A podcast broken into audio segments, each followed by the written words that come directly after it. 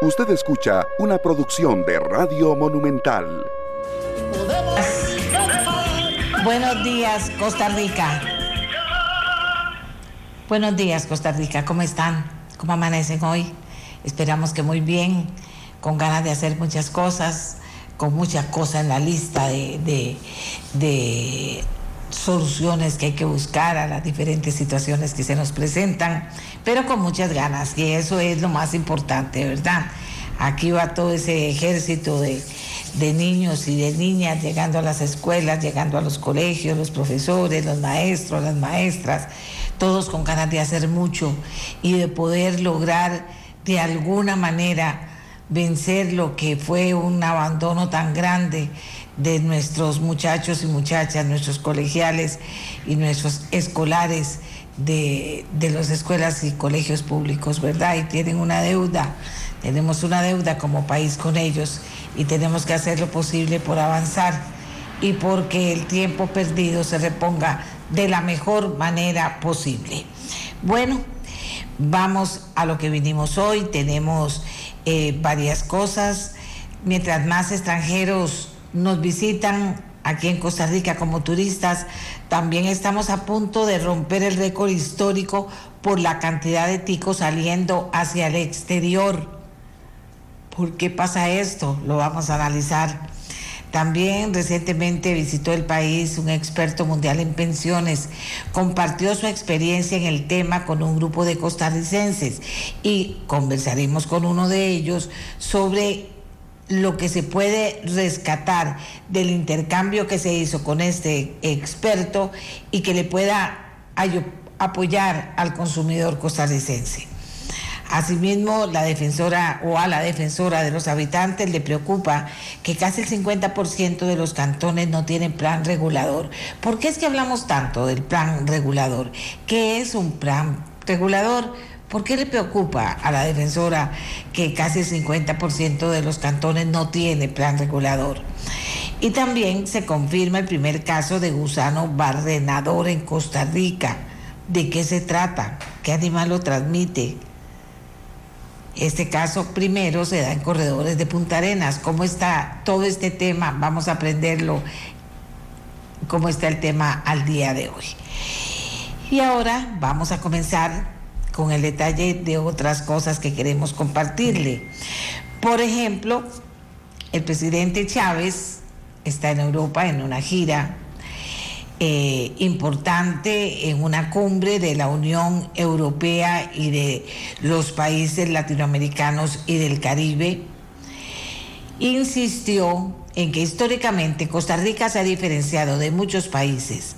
Para mi país, la democracia, los derechos humanos y la libertad no son opcionales ni negociables.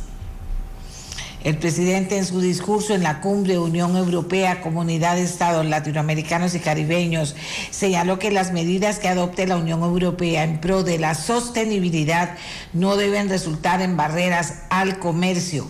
Por eso apoyamos la iniciativa Global Gateway que procura impulsar la inversión en proyectos sostenibles y de alta calidad para fortalecer la lucha contra el cambio climático, al tiempo que fortalece la competitividad y la seguridad en la cadena de suministros mundiales. Según el mandatario, eso requiere premiar a los países que hemos hecho el esfuerzo para producir sin deforestación y carbono neutral, por ejemplo. De igual manera los recursos de la cooperación internacional pueden dirigirse hacia proyectos innovadores como el pago por servicios ambientales marinos que implementamos en mi país, dijo Chávez, este año. Así vamos a pagarle a nuestros pescadores para que cuiden las especies protegidas y a la gente que vive en los litorales para que conserven los manglares, sostuvo el presidente. ¿Qué hará Europa? Para reconocer y premiar estos esfuerzos, hacemos un respetuoso llamado a la Unión Europea, dice Chávez, para que sea consecuente y destine sus recursos a aquellas naciones que con coraje comparten esa visión de un mundo más democrático, más justo y más sostenible. Como país de renta media, Costa Rica aboga en materia de cooperación internacional por el concepto de desarrollo en transición para que la asistencia internacional ayude a solucionar las brechas estructurales que sufren nuestras poblaciones, dijo el presidente Chávez, repito, en la cumbre Unión Europea, Comunidad de Estados Latinoamericanos y Caribeños que se realiza en Europa y en la que participó, participó el presidente de la República. Bueno, y nos vamos a desarrollar el primer tema.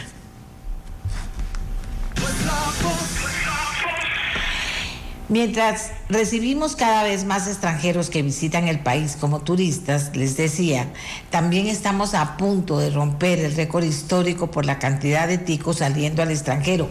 ¿Por qué es que pasa esto? ¿Y es bueno o no lo es? ¿Cómo funciona? ¿Qué dicen los que saben de turismo? Y por eso invité a Carlos Ricardo Benavides, exministro de Turismo, y a Rolando Campos, empresario turístico dedicado al turismo toda la vida para que sean ellos quienes nos analicen y nos valoren por qué pasa esto, ¿verdad? Porque de eso se trata. Finalmente de eso se trata. ¿Por qué pasa eso?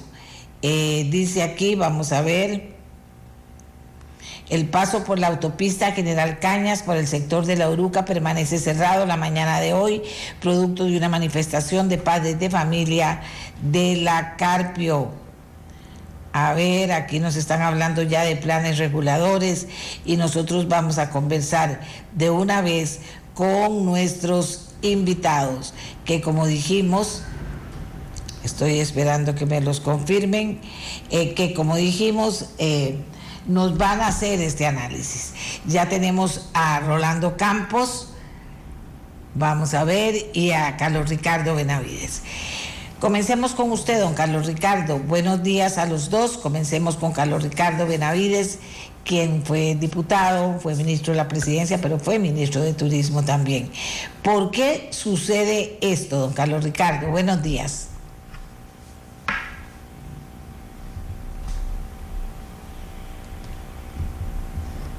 No tengo retorno, no tengo retorno.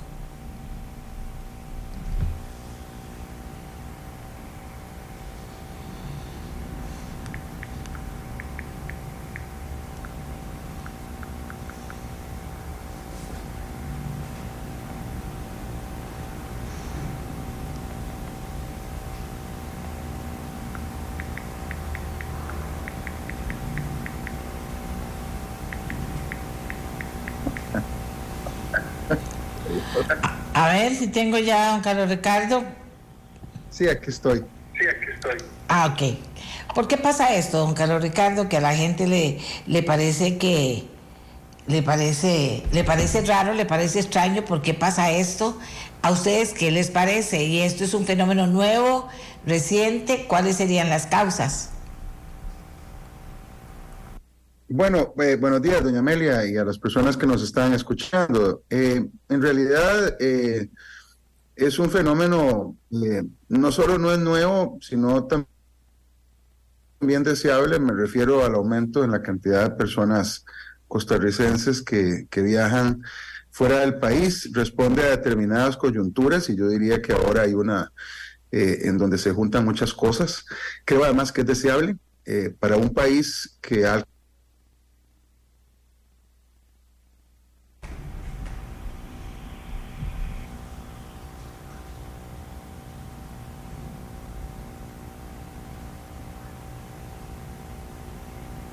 tenemos problemas con el, con el Zoom de don Carlos Ricardo y se le fue internet, pero lo vamos a llamar. Tal vez le queda mejor y más práctico, lo podemos llamar. ¿De acuerdo? Ve que les interesa el tema. Eh, ya estoy, ya estoy en eso. Por dicha que aquí nos pellizcamos rápidamente para poder eh, hacer algo que no nos lleva tiempo. Eh, volvernos a conectar con don Carlos Ricardo Benavides. Eh, para que nos hable sobre eso. Decía él que eh, corresponde a coyunturas este fenómeno y que entiendo no sería la primera vez que ocurre o que está ocurriendo. Ya tengo a don Carlos Ricardo. Sí, eh, gracias. algo, pasó, algo pasó aquí con mi computadora, sí. Me uní ahora por el teléfono. No, le decía que es, es algo deseable eh, que la sostenibilidad económica de las líneas aéreas eh, depende no únicamente de la cantidad de personas extranjeras que vienen a Costa Rica, sino de que haya un sano balance entre las personas que ingresan o y egresan eh, del país con esa línea aérea y eso la hace mucho más confiable, mucho más rentable y también estabiliza los precios, que forma parte, digamos, de la lógica que las líneas aéreas también pretenden. Entonces, este es un fenómeno, digamos, que desde esa perspectiva es, es sano y no diría yo lo contrario. Eh, por otra parte, tengo que decir que efectivamente hay circunstancias que están eh, de por medio. Claro que eh, la apreciación del colón frente al dólar es un fenómeno también que, que contribuye a que las personas encuentren una posibilidad de viajar eh, teniendo los precios de los tiquetes más baratos. Creo yo también que hay, y, y esto no se mencionaba en el reportaje que leímos ayer, pero hay otro, hay otro aspecto que contribuye y es una reacción del público en general en muchas partes del mundo y, en Occidente eh, en concreto, y es que eh, en la pospandemia mucha gente que pospuso viajes y que no realizó viajes eh, ha venido a hacerlos con mucha más fuerza, con mucha más determinación. Gente que, que quiso viajar durante esos años y no lo hizo y ahora lo está haciendo. Es un fenómeno que nos está eh, a nosotros beneficiando como país receptor de turismo, pero también eh, se está evidenciando en la cantidad de familias o de costarricenses que por mucho tiempo tuvieron pospuesto un viaje y que finalmente este año e incluso el año pasado están haciendo. Entonces, e, ese también es, forma parte de las explicaciones que podemos dar al respecto. Gracias, don Rolando. Buenos días. Buenos días, doña Amelia, buenos días, don Carlos Ricardo y a toda la radio escucha.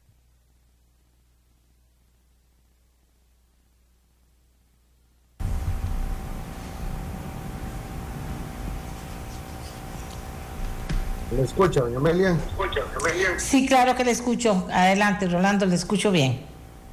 Eh, buenos días de nuevo a, todos. Tal vez para agregar un poquito a lo que decía don Carlos Ricardo, doña Amelia, y también lo que ha salido en, los diferentes medios de comunicación, que hacen una correlación directa entre lo caro, que para algunos es el destino de Costa Rica, y lo barato, que simultáneamente es salir del país.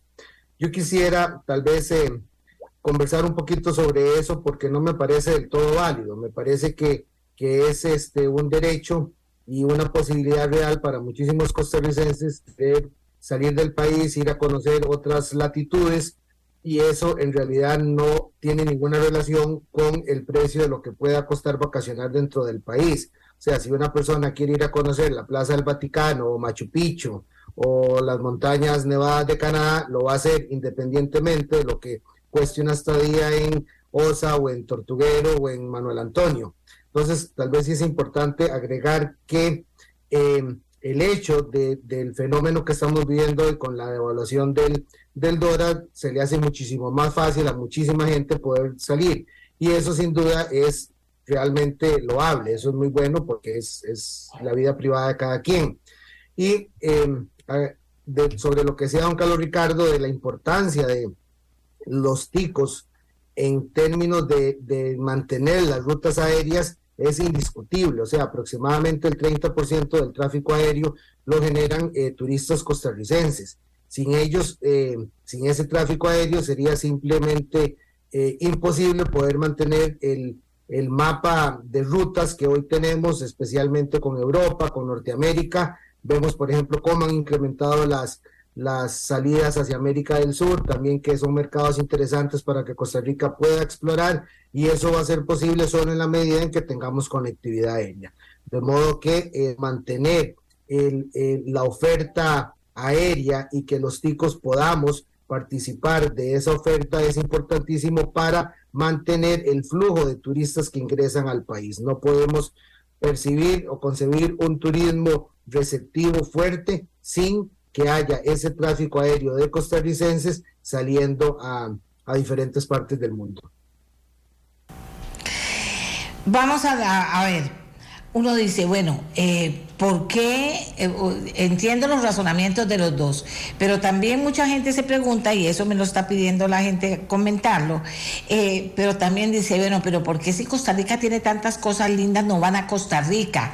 ¿Cómo contrarrestar eso con lo que es Costa Rica? Y la gente dice, lindísimo, yo he ido a otros países y Costa Rica tiene cosas hasta más bonitas. ¿Por qué los ticos no van a Costa Rica? ¿Qué es lo que está fallando en Costa Rica para que los ticos no vayan en Costa Rica? o no depende de que Costa Rica falle en la oferta que le hace a los ticos? Carlos Ricardo. Bueno, me parece que no es, digamos, eh, del todo cierto que los costarricenses no estén viajando eh, localmente. Creo yo que sí, hay un grupo muy importante de costarricenses, una buena parte de gente que está realizando visitación en el país.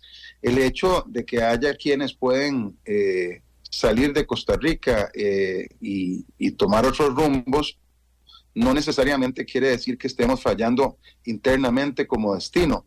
Claro está, doña Amelia, que siempre se pueden hacer mejor las cosas y siempre podríamos mm, generar eh, mayor volumen en ese en esa visitación y por supuesto que igual es deseable. Yo quisiera retomar un poquito lo que habíamos dicho y, que compartimos con, con don Rolando en el sentido de eh, lo sano que resulta para las líneas aéreas que haya movimientos de costarricenses saliendo. Cuando se negocia la traída de una línea aérea o cuando se aumente el número de eh, asientos de una línea aérea que ya está viniendo a Costa Rica o una misma línea aérea que ya venía al, país quiere aumentar, eh, digamos, sus frecuencias o sus destinos de origen, siempre, siempre van a tomar en consideración si el país, en este caso el nuestro, tiene capacidad de enviar personas, turistas, viajeros a los países desde donde esa línea va a comenzar a operar. Y lo toma muy en consideración porque de lo contrario, la operación se vuelve menos rentable. Yo quisiera enfatizar en ese sentido. Por otra parte, también quiero decir que efectivamente eh, viajar por Costa Rica no es barato. Costa Rica es un país eh, relativamente caro o comparativamente caro en relación con otros. Y quiero decir ahí que no es caro exclusivamente como destino turístico, es caro el país. Es decir, eh, para las personas que viajan puede resultar un país más caro que otros y para las personas que hacen empresa, pagan cargas sociales y pagan insumos para poder producir, también es caro. Y desde esa perspectiva, por supuesto que tenemos un pendiente, eh, una cuestión de carácter permanente en nuestra economía para tratar de que eh, el país en general pueda ser mucho más accesible en precios, tanto para las y los costarricenses como las personas que nos visitan de fuera del país. Aquí nos dice, vamos a ver cómo, para poder ir diciendo los nombres de una vez, aquí nos dice Lisandro, eh, aquí explotan al turista, no al turismo. Y nos dice otra persona, buenos días, hay destinos en el exterior que son más baratos que el turismo nacional. Rolando. Sí, claramente, doña Amelia, siempre van a haber destinos en el exterior que son más baratos que acá y otros que son más caros que acá. Eso va a depender de los gustos y preferencias de cada uno de los, de los viajeros. Lo que yo sí quisiera decir, doña Amelia, es que yo, yo no creo que esa frase que el, que el turista prefiere ir al extranjero que acá sea del todo cierta. O sea, si nosotros viajamos por Costa Rica, vamos a encontrar una presencia de costarricenses en prácticamente todas las regiones turísticas del país ¿Y qué es lo que pasa? Que gracias a Dios tenemos un país que es muy pequeño, son solo 50 mil 100 kilómetros cuadrados, donde desplazarnos de un sitio a otro es relativamente muy sencillo. Entonces, cuando pensamos que lo que tenemos de vacaciones son dos semanas al año y si tenemos la posibilidad económica para poder viajar al extranjero, lo vamos a hacer como primera opción. Y vamos a tener a través del año o a lo largo del año los fines de semana largo que nos van a permitir explorar Costa Rica. Entonces, si usted va este fin de semana, eh, que será largo a, San Carlos, a Guanacaste, a Monteverde, a Tortuguero, va a encontrar una gran presencia de ticos. Y esos mismos ticos hace dos meses o ahora que tuvieron vacaciones en julio, estuvieron, no sé, en Miami, en México, en Madrid, qué sé yo. Entonces, no es que el tico prefiere, es que el tico tiene la oportunidad de ir y no va a desaprovechar esa oportunidad. Pero ese mismo tico durante el año va a tener fines de semana largo que le permiten poder eh, vacacionar dentro de Costa Rica. Entonces, que como que sea un reemplazo, no, yo creo que más bien es un complemento y el turismo nacional es realmente importante para la sostenibilidad del sector turístico y de la industria como tal. Y vemos esfuerzos del ICT, por ejemplo, en las campañas de Vamos a Turistear, que están precisamente direccionadas a facilitar el, el acceso a que el costarricense pueda viajar dentro del país y que también viaje a lugares diferentes, que no sean solamente las mismas playas de siempre o el mismo volcán de siempre. Hay una gran cantidad de destinos eh, que están empezando a hacer sus primeras sus primeros esfuerzos, donde todavía hay espacio, donde hay facilidades de precio, donde las, las, las facilidades precisamente son eh, mayores para poder disfrutar del país. Entonces yo sí creo que, que es importantísimo ambos, tanto que los costarricenses puedan viajar al extranjero como que también viajen dentro del país y me parece que ambas cosas eh, combinan bien y van de la mano.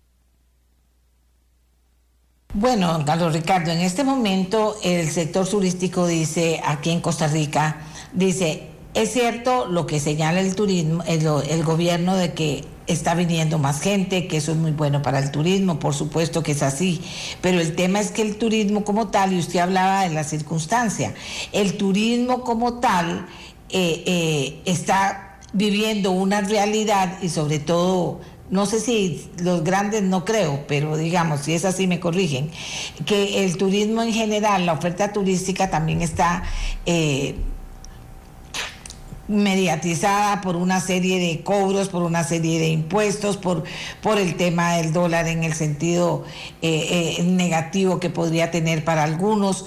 Entonces estamos viviendo un récord histórico en el sentido de que la gente se está yendo para otros lugares, lo cual eh, pues podría o no, y eso es lo que esa es la pregunta, podría o no terminar afectando a la oferta turística nuestro, de nuestro país, don Carlos Ricardo. Bueno, me parece que lo del tema del, del, tipo de cambio no, no es eh, un tema menor en ninguno de los sentidos, ¿verdad? Eh, comenzaba diciendo anteriormente que efectivamente la apreciación del colón frente al dólar genera posibilidades para, para algunos costarricenses o para muchos costarricenses de salir eh, y, de, y de poder comprar sus tiquetes de una forma más cómoda para ellos. Lo mismo también hay que decir que hay destinos, eh, particularmente en América Latina, que eh, son baratos o que son, digamos, más económicos que Costa Rica igual que los hay más caros, pero por supuesto que esos destinos que se han puesto las pilas también generan una, una fuerte visitación. Visto desde la perspectiva contraria, para las personas que están en el sector turístico, para los productores, para las y los empresarios, efectivamente ese tema de la apreciación del dólar es muy cruel, es muy fuerte. Eh, sus ganancias disminuyen. Eh, conozco a muchos empresarios que han tenido que hacer uso de sus recursos en dólares, cambiarlos eh, por colones a fin de mes para pagar planillas, para pagarle a la caja, para pagar impuestos. Y por supuesto que sienten el golpe de un dólar más débil, eh, contratan menos gente, posponen proyectos de desarrollo. Y por supuesto que esto tiene un efecto eh, en ambos lados, no solamente del lado de la de, la demanda, eh, sino también del lado de la oferta y eso realmente es lamentable. Aquí dice otra persona, pero los ticos vemos caro viajar aquí en Costa Rica. Un almuerzo viendo el volcán Arenal sale igual para un tico y, o un extranjero, dice, y en dólares el menú. El hospedaje en un hotel aquí ocurre lo mismo. Y dice, para el tico es caro viajar internamente. Al extranjero también, pero viajar al extranjero incluye la experiencia de volar, de viajar, de conocer cultura y, comida, etcétera, etcétera, dice Jairo Sánchez que nos escribe eh, Rolando. Sí, claro, y tiene, y tiene razón, y es parte del, del atractivo de lo que todos queremos hacer. Yo creo que la gente que disfruta viajar, cada vez que viaja, agrega un, un próximo destino que quiere ir a conocer. La ventaja aquí es, doña Amelia, por ejemplo, que podemos almorzar en Fortuna de San Carlos por cuatro mil colones con un casado bien rico o ir a un hotel y pagar 40, 50 dólares por un almuerzo. Esa es la ventaja que tenemos en este país, que hay opciones para básicamente todos. Y yo quisiera también agregar, doña Amelia, la parte de, de la crisis que está pasando el turismo con el tema de la devaluación del dólar porque realmente es una crisis y es una crisis que me parece a mí que eh, no ha sido abordada de la manera eh, integral que debió de haber sido, porque al tener tantos turistas llegando al país, no hay una sensación de crisis, ¿verdad? Ya la temporada ha bajado, ya se empieza a notar más la sensación de crisis, pero el hecho de que estemos todavía un 20% por debajo de lo que tuvimos en el 2019, un 20% que hemos perdido en, el valor del dólar, más la inflación acumulada, nos, nos tiene en una situación realmente crítica. Yo lo que no quisiera eh, creer, doña Amelia, es que cuando nos demos cuenta sea demasiado tarde.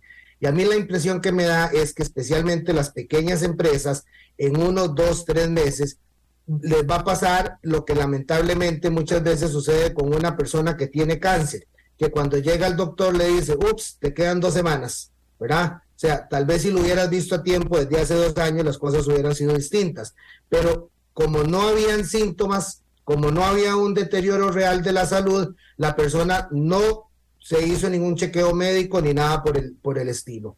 Y eso es lo que me temo que nos puede pasar a muchas empresas pequeñas en el país con el tema de la devaluación. O sea, es increíble el, el costo que representa hoy sostener una em, empresa pequeña que se alimenta de dólares, dólares devaluados, con los gastos que no están devaluados, la caja sigue siendo el mismo monto, los salarios, luz, agua, teléfono, impuestos municipales, etcétera. De modo que yo sí creo, doña Amelia, que es una crisis que se puede profundizar y que nos puede poner en apuros. Y alguna gente dirá, bueno, es el sector turismo, allá ellos, que van a ver qué hacen. Y es que no es así, es todo el encadenamiento productivo que se genera desde el sector turístico, ¿verdad? Con la agricultura, la industria, el comercio, la banca, etcétera. Y esa es una parte que eh, también, si se afecta, va a afectar la calidad del producto turístico de Costa Rica. O sea, recordemos que los atractivos naturales de Costa Rica hace posible que el turista despierte un interés por visitarnos, pero es el sector privado el que hace que el turista finalmente llegue a Costa Rica y se traslade de punto A a punto B y vaya dejando ese dólar turístico a, a, lo largo del territorio nacional. De modo que necesitamos una, un sector privado fuerte. En turismo, más del 80% de las empresas son pequeñas empresas que hoy se ven seriamente amenazadas por esta situación económica. Entonces no es, no es solamente la devaluación del dólar así de, macroeconómica como puede sonar, sino es la sostenibilidad del sector turístico y la calidad del producto turístico que necesitamos mantener para poder seguir siendo competitivo. Como decía don Carlos Ricardo, Costa Rica es un país caro. Sí, es cierto, diferentes, diferentes cosas lo hacen caro y, y no vamos a conversar de eso en este momento, pero la calidad del producto turístico ha hecho que el extranjero, a pesar de encontrarlo caro, lo encuentra que valió la pena. Entonces, la relación precio-calidad lo hace posible, hace posible que la demanda siga creciendo, que tengamos esas líneas aéreas, etcétera, etcétera. Si nosotros deterioramos el producto turístico por la razón que sea, en este caso por la sostenibilidad económica gracias al dólar eh, devaluado, vamos a poner en riesgo el producto turístico nacional como un todo y eso sin duda va a afectarnos absolutamente todos, desde el Ministerio de Hacienda con su recaudación de impuestos hasta la generación de empleo en zonas rurales. Aquí dice buenos días, dice Luca. Doña Amelia, la percepción es que después de tanta restricción ahora la gente quiere viajar y movilizarse cada vez que pueda. Y también que los costarricenses prefieren viajar hacia el exterior porque termina costando lo mismo que vacacionar en Costa Rica. Parece que el turismo en Costa Rica es más para extranjeros que para locales. Don Carlos Ricardo, y vamos a volver eh, rápidamente porque ya se nos acaba el tiempo, pero al tema de eh, conozca Costa Rica primero, Costa Rica tiene cosas hermosas que tal vez usted no conoce. Yo digo un poquito para hacer el link entre también el aporte o el apoyo del TICO al turismo costarricense y el esfuerzo que pueda hacer en estas circunstancias de las que estamos hablando el turismo costarricense por... Eh, ser competitivo en las cosas en que es más caro Costa Rica que el exterior, don Carlos Ricardo. ¿Qué le parece a usted eso? Bueno, me parece efectivamente que el balance eh, es, es, el, es lo ideal, ¿verdad? Ningún, ningún destino, ningún país eh, que se considere maduro en materia de turismo tiende a ser débil ni como, ni como eh, exportador ni como consumidor interno de, de turismo. Es decir, lo relevante aquí es que sigamos creciendo eh, internamente, localmente, con el consumo interno y también tengamos eh, una sana salida de personas que eh, nos generen ese balance del que hemos estado hablando con respecto a las líneas aéreas. Eso solo tiene un círculo virtuoso, genera mayor estabilidad en los precios de las de los vuelos en favor de los costarricenses, también genera una estabilidad en esos vuelos viniendo extranjeros al país. Obviamente, eh, Costa Rica tiene que seguir haciendo esfuerzos para que los costarricenses se sientan más cómodos dentro del país, que disfruten de, este destino. Antes, don Rolando señalaba que eh, efectivamente hay destinos nuevos o destinos poco descubiertos que la gente eh, visita también, no solo los mismos de siempre, y eso, y eso, eh, doña Amelia, es muy sano, pero, pero quiero finalizar diciendo eh, que también la parte de que la gente salga del país, conozca otras latitudes, no hay que verlo de una manera negativa. Yo creo que es muy importante, muy sano. Eh, en buena hora también hay costarricenses que tienen la oportunidad de comprar un boleto de avión y tener la maravillosa experiencia de viajar y de conocer otras culturas. Creo yo que aquí eh, lo más importante es cuidar el balance y cuidar que nuestra oferta turística siga siendo poderosa y rentable. Hablando, si, si los costarricenses que tienen una oferta turística, están pensando, bueno, pero yo quisiera traerme un poquito de, costarricenses también para acá. Por usted como empresario, ¿qué piensa? ¿Por dónde empezaría para terminar, don, don Rolando? Eh, me parece, bueno, primero definir cuál va a ser el, mercado meta de, ese, de ese producto turístico.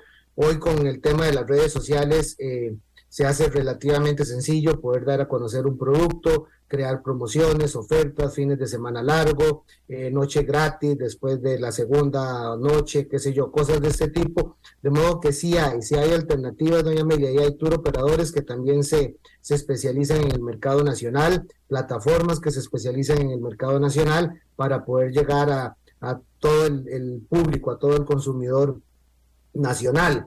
Eh, siempre va a haber oportunidades, estamos en en, dos meses que vienen con, con, feriados de fin de semana largo, el 25 de julio, en agosto tenemos el Día de la Madre, en septiembre tenemos el 15 de septiembre, de modo que vemos siempre una gran demanda creciente eh, en el mercado costarricense para esos fines de semana largo.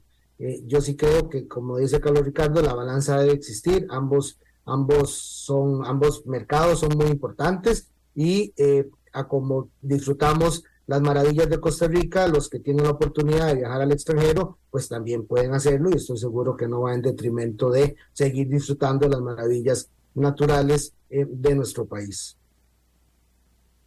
Bueno, les agradezco mucho a los dos. Yo digo que sí, que hay como una ansiedad de las personas jóvenes, ni les cuento, pero también de la gente grande y más grande, de conocer, de ir a ver lugares, de conocer países que quisieron conocer y ahora se les presenta una oportunidad eh, eh, y viajan allá. Pero también abogo por volver los ojos hacia Costa Rica y a las cosas lindas que tiene y qué bonito que los chicos vayan y visiten también Costa Rica y apoyen a gente del turismo que está, como ya dijeron los compañeros que han participado, en situación económica nada fácil, nada fácil. Y para pues apoyarlos también. Y a los que hacen oferta turística que saquen lo mejor de sí para atender a los extranjeros, por supuesto, pero para atender a los ticos también, para que se sientan muy bien.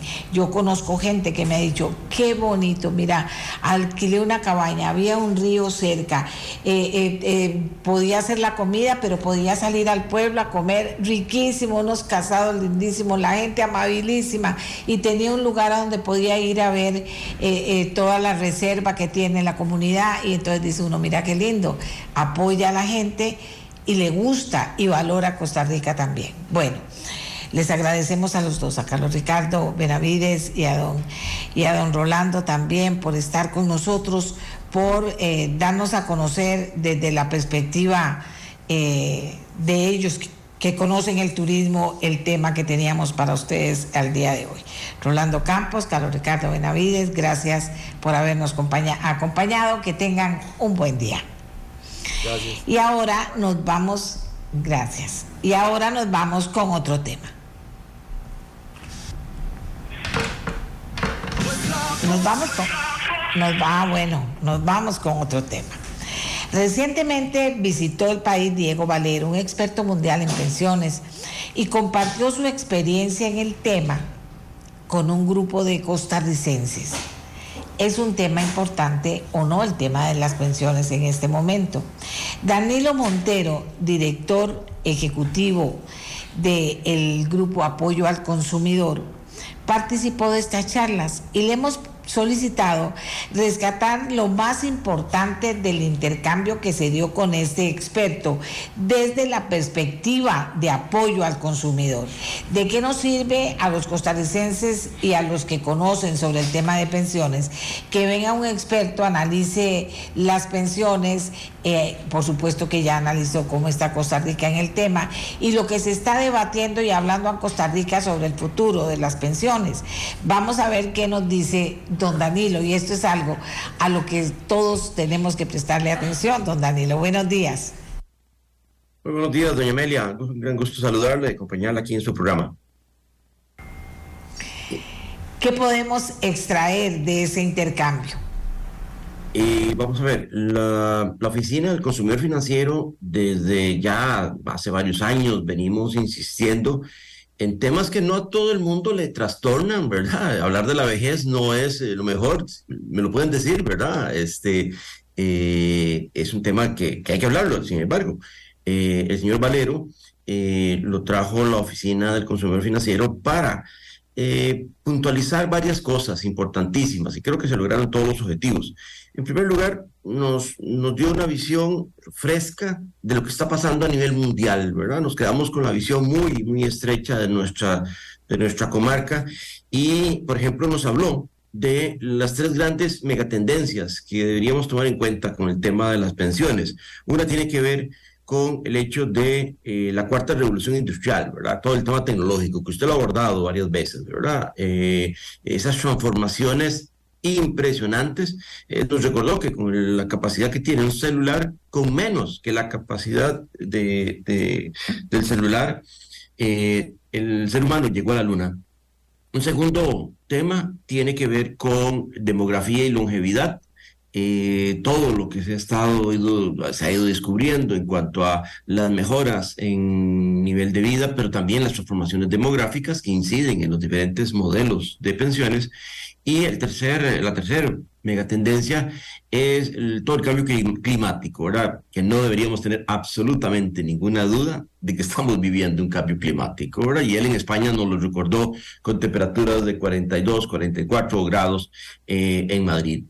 Eh, eh, por un lado, mm, entonces, esas megatendencias condicionan muchísimo lo que está pasando en todas las sociedades, chiquitas como la nuestra o tan grandes como las europeas.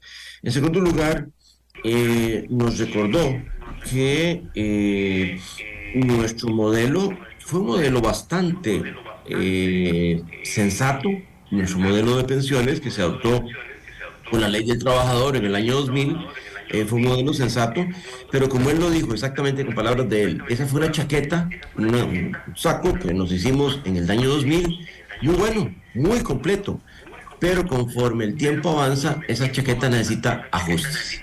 Eh, hay que correrle un botón, hay que aumentarle las mangas y esos ajustes no los estamos discutiendo y ahí estamos eh, con algunos problemitas que de manera muy honesta nos los planteó. Lo conversamos con la señora superintendente, doña Rocío, lo conversamos con las operadoras de pensiones, lo conversamos en una actividad abierta al público ayer en el Museo de los Niños.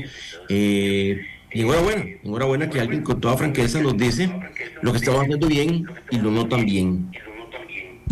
Luego eh, nos mencionó eh, la importancia de, eh, en esa misma línea, de conversar algo sobre qué hacer con la vejez de las personas que no pudieron cotizar.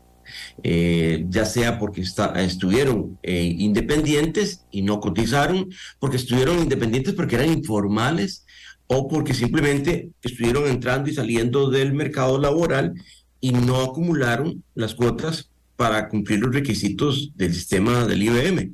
¿Qué hacemos con esa población?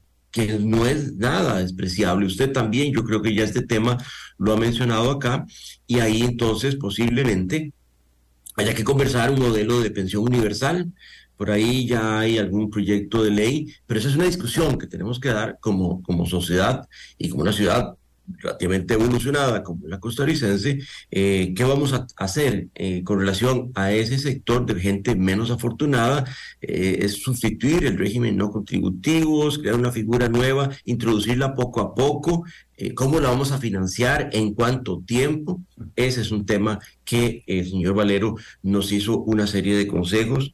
Y luego está el tema de una transformación que ya algunos países han dado, es los fondos generacionales, que es mm, que hoy en día tenemos una sola, eh, un solo portafolio de inversiones eh, para contribuyentes como yo, que estoy muy cercano a la pensión, para gente que está 10, 12, 15 años todavía eh, mm, de la pensión y para todo el montón de muchachillos que hay ahí afuera, 25, 26, 30 años, que todavía les faltan 25, otros 30 años de eh, esfuerzo.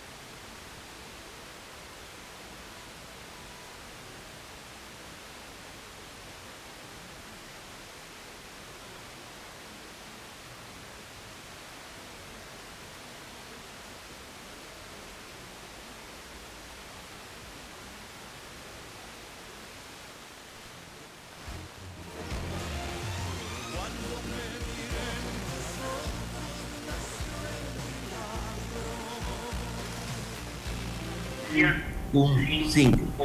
Todo lo volaron y con un inconveniente que no lo tenemos en Costa Rica. Ellos no tienen el equivalente al IBM. Eh, ahí hay todo un dilema, un dilema pero dolorosísimo, es un dilema para esas personas que van a hacer cuando lleguen al momento de la pensión. Si no lo resuelven pronto, muy pronto, eh, dentro de algunos años van a tener que comenzar a hacer discusiones de si simplemente eh, los dejan a la buena de Dios, si se crea un modelo de pensiones con aportaciones posiblemente severísimas, bestiales, del 8 10% de los salarios eh, para cada una de las partes involucradas. Eh, ahí el señor Valero llamó la atención de que Costa Rica tuvo la prudencia, tuvo la madurez de no caer en esa tentación. Chile lo hizo, no lo hizo tan severo como, eh, tan masivo como Perú, pero sí cayeron en la tentación y se comieron una parte del rock. Y es que él insiste muchísimo en la urgencia de que así como el Estado costarricense tuvo la visión de crear eh, un régimen de enfermedad y maternidad y ahorramos, ahorramos una cantidad de dinero, patronos y trabajadores, para poder tener acceso a una medicina que nos ha permitido vivir más años, también creó una figura para que ahorremos para tener un complemento a la pensión.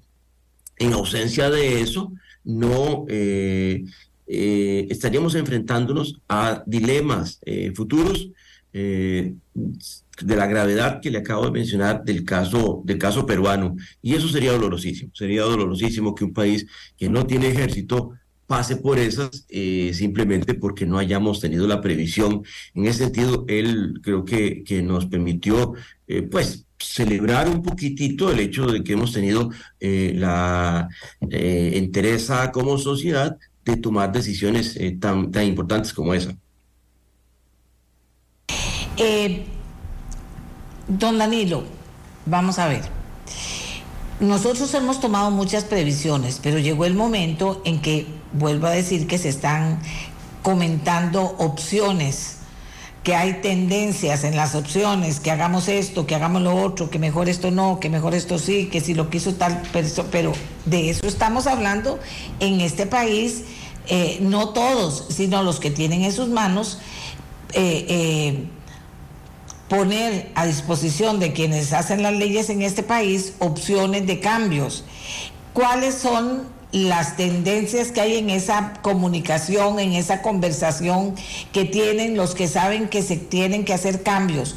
¿Cuál, ¿Cuáles cambios?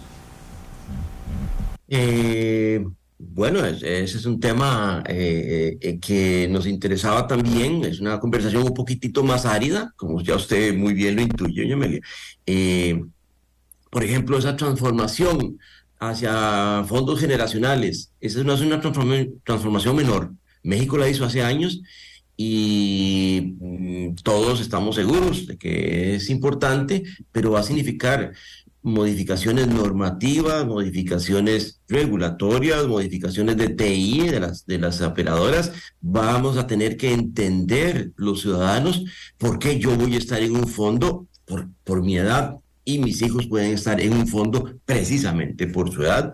Ahí hay toda una conversación que como sociedad vamos a tener que tener.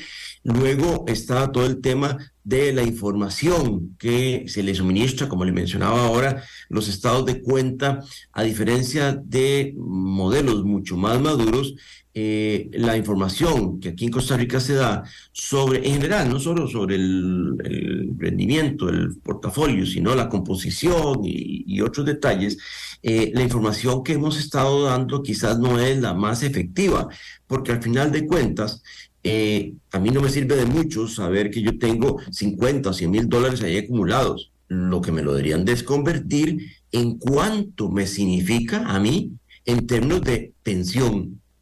250, 300 dólares. Ah, bueno, que entonces no tengo 100 mil. Yo ya sé que eso me va a significar a mí eh, tanto en pensión. Que yo quisiera un poco más de pensión, bueno, ¿cuánto más tengo que poner? ¿Cuánta platilla más adicional tendría que poner, por ejemplo, los fondos eh, voluntarios? Ahí se viene una conversación nada fácil. Ustedes, los medios de comunicación, ahí van a ser determinantes en esa conversación. Otro tema eh, que tiene que ver es un poco la información de los estados de cuenta. No, no sé cuántos de sus oyentes, doña Amelia, realmente ven los estados de cuenta. Yo creo que la gente, el sondeo que hicimos entre el lunes y ayer, muy rápidamente, es que muy poca gente revisa los estados de cuenta porque ve muy pocos los estados de cuenta en general, tampoco el del banco, ¿verdad? y posiblemente es porque la gente está actuando de la forma correcta. O sea, es como cuando uno siembra un arbolito. Uno no va todas las semanas a ver cuánto ha crecido el arbolito, porque no va a notar cambios, porque las pensiones son un proceso de muy largo plazo. De manera que entonces a mí posiblemente me sería relevante la información cada seis meses, quizás cada año, porque al final de cuentas es como una maratón, no es una carrera de las que corría Neri Brenes de 400 metros. No, no, son 42 kilómetros y yo no voy viendo cuánto voy el primer kilómetro y el segundo kilómetro. A mí lo que me interesa es ir viendo cómo voy con miras a completar los 42 kilómetros. Eh, luego, en algunos países, por ejemplo, les ha dado por revelarles información de que en la cartera hay eh, notas estructuradas, eh, bonos de mercados emergentes. Si el 99% de la población no entiende esa información, es general, es generar un esfuerzo normativo que a lo mejor no aporta nada. Hay otros datos más importantes. Pero es que de todos modos estamos contando a la gente información que no logramos entender. Eh, luego está también toda la discusión, como le mencionaba, de eh, que esa va, va, a estar en la Asamblea Legislativa, de esa pensión universal. Queremos como país una pensión universal de qué naturaleza, para cuántos, en cuántas etapas o en cuánto tiempo. Eh, y bueno, y todo lo que viene, y lo que habría que conversar con el IBM. Es un temita que usted ha mencionado ya múltiples ocasiones. Eh, las transformaciones en el IBM, por ejemplo, ahí tenemos, el señor Valero nos mencionó, por ejemplo, cómo lo hicieron gradualmente en, eh, en Inglaterra, en el Reino Unido, versus como lo hicieron en Francia, que casi le queman el país al señor Macron. Eh, más allá de que el señor Macron a lo mejor a veces hace méritos por, eh, por eh, que el país se le incendie, la forma como se planteó, que eran apenas un aumento de dos años en la, en la edad de retiro, pero se planteó de una forma que no solo desde el punto de vista legal, sino desde el punto de vista de venta de esa idea, fue muy inconveniente. En Inglaterra lo hicieron de manera mucho más pausada, mucho más escalonada, y la gente no lo sintió como una transformación severísima que le sacaba la plata del bolsillo. De verdad que entonces eh, la lista de tareas que nos quedó ahí, doña Amelia, es inmensa y simplemente lo menciono, el tema de educación financiera, que me parece que es un tema que usted y yo ya hemos conversado en otra ocasión. Aquí dice una persona que nos está escribiendo y, otras personas andan por ahí. Eh, sin embargo, también están las que están a favor del tema de, del rock, ¿verdad? Debo decirlo.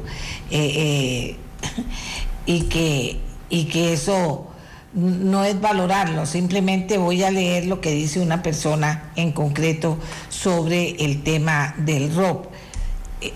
aquí ya se lo pongo, ya se lo leo dice, gastar el ROP es ir en contra del sentido común y contra la razón última para la que creamos fondos de pensión, que es ahorrar y programar dinero para esa edad inevitable a la que todos llegaremos cuando ya no podremos generar trabajo ni dinero, dice esta persona que nos escribe.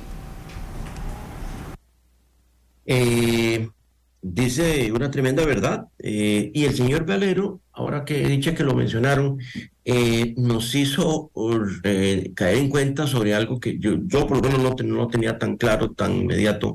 Él tomó, él es actuario, él es un experto, como usted ya ha mencionado, en pensiones, y tomó los datos de Costa Rica desde que el régimen comenzó el ROP en el, en el año 2000. Para las personas que ya tenemos los 23 años de estar cotizando en el ROP, del total de plata que yo tenga, 500 mil, un millón de pesos, 10 millones, no importa el monto, de ese total, de cada 100 colones, yo aporté 10.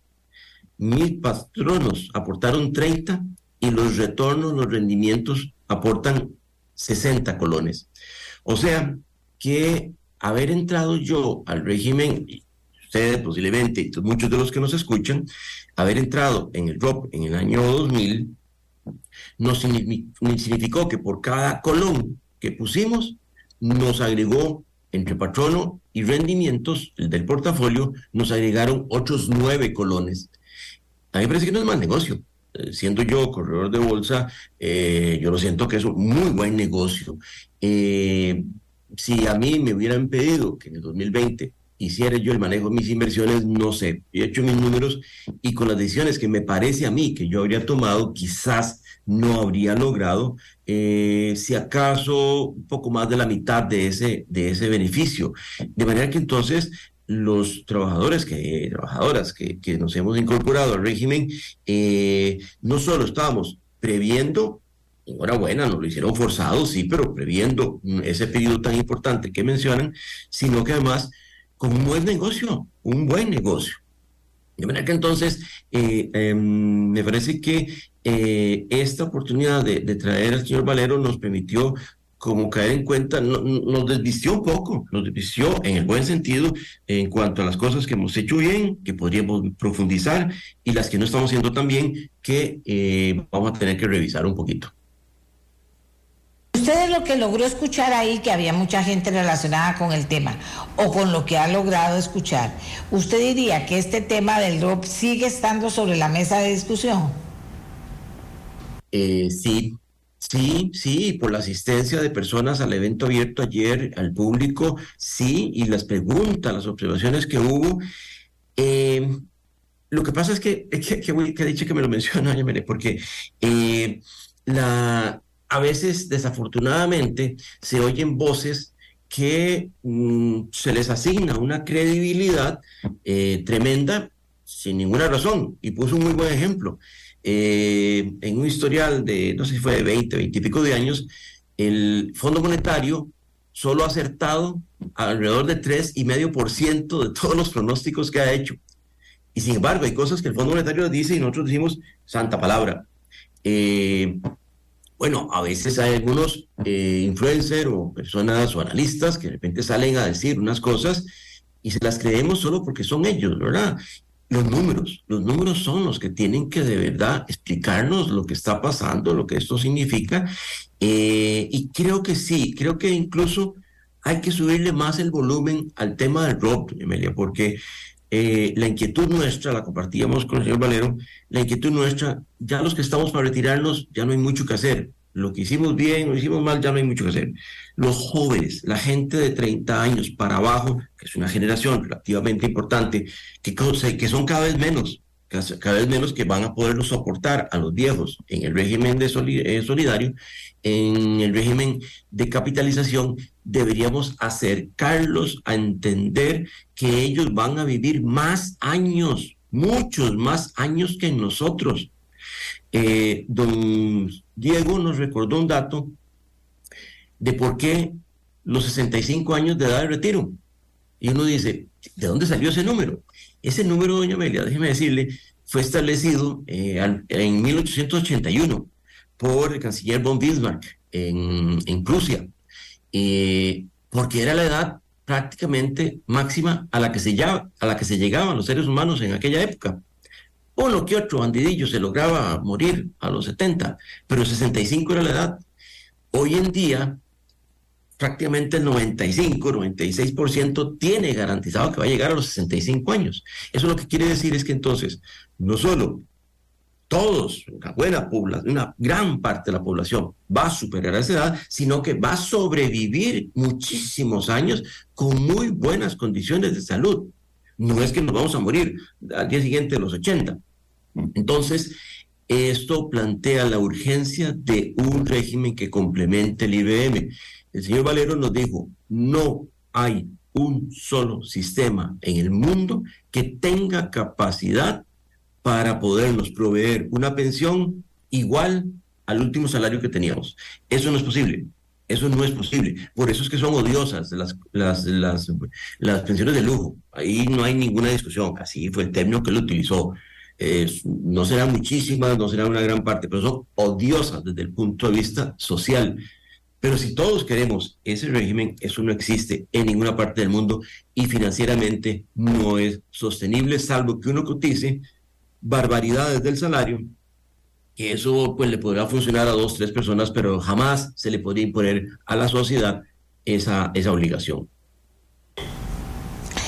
Le agradezco mucho a don Danilo Montero eh, que trabaja apoyando al consumidor financiero. Sin duda alguna, muchas gracias por haber eh, transmitido parte de los consejos que este señor Diego Valero, experto mundial en pensiones, dio en Costa Rica y por poner sobre la mesa que todavía se discute y se habla como una opción la entrega del ROP. Me parece que eso también lo tenemos que tener presente, todas las personas, aunque ya estemos pensionados, pero viene la gente para acá y tenemos que pensar que si se hace algo tiene que hacerse muy bien hecho, tomando experiencias de otros países con mucha responsabilidad entonces, por eso fue que traje el tema yo aquí al programa hoy. Hacemos una pausa y cuando regresemos vamos a conversar con la defensora de los habitantes. Ya volvemos. La mía, la suya, la de todos y todas.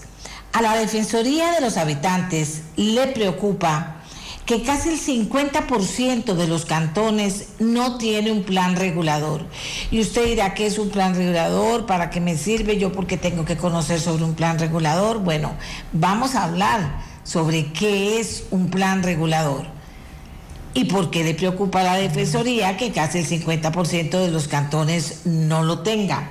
Ya aquí, desde que presenté los temas, eh, vamos a ver, aquí lo tengo que lo tengo. Desde que presenté los temas, vamos a ver si la defensora, que la, no dice que la señal está muy mala, le voy a mandar también el teléfono. Hoy hemos tenido un día de mala señal, de verdad. Voy a poner el micrófono para que la llame, perdón, el teléfono para que la llamen a ver si se nos puede conectar y entonces podemos conversar con ella. Vamos a ver. Aquí lo tengo, por favor, contactarla y que nos confirme si tiene mejor señal de teléfono que la señal que tiene de Zoom. Vamos a ver, porque va, si no va llegando, va camino a Limón. Y entonces así sí se, dificulta muchas veces la comunicación. Pero en fin, aquí hacemos malabares para que para poder recuperarla y tenerla con nosotros para este tema tan importante. Pero sí, usted sabe que es un plan regulador y sabe lo que puede hacer una comunidad con un plan regulador o deshacer, ¿verdad? Porque eso es importante. Usted sabe que hay cantones hay, que hay intereses muy serios que a los que no les eh, parece que toquen las cosas diferente a como están. Pero si usted logra con un plan regulador de verdad regular en el mejor de los sentidos, dónde va el área de residencial, dónde van las empresas, o sea, comienza usted a dibujar una comunidad perfecta, lo puede llegar a lograr, pero depende del plan regulador y de que, y de que eso ocurra. ¿A dónde están los planes reguladores? ¿Qué importancia finalmente han tenido los cantones que lo han asumido como tal y con mucha responsabilidad. Bueno, eso es todo un tema. Pero mientras tanto, me dicen que está saliendo el, voy a llamarla yo, aquí, otra vez si yo tengo más suerte. Vamos a ver, vamos a ver, vamos a ver. Vamos a ver si tengo más suerte.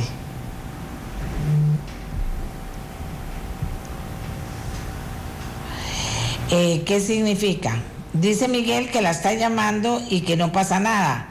Entonces, Miguel, eso significa que si yo la llamo tampoco va a pasar algo. Porque muchas veces me pasa que yo la llamo y la gente me aparece más fácil aquí a mí. El tema es que, ok, entonces Miguel, hagamos una cosa, páseme la, el, retorno al otro teléfono, si me hace el favor, y yo trato de comunicarme aquí con, con la con doña Angie. Vamos a ver. llamo por WhatsApp, apago la que tengo aquí, eso es todo. Ok, Miguel, ya estoy apagando esta, ¿verdad? Ya entiende que la tengo que quitar, entonces que usted se tiene que comunicar por la otra, ¿verdad, Miguel? Entendemos eso. Y la gente también. Ya, ya yo les he ido contando cómo se vuelve esto de, cómo se vuelve esto de coloquial. Vamos a ver con ustedes mientras que logro hacer el contacto. Vamos a ver si lo logro.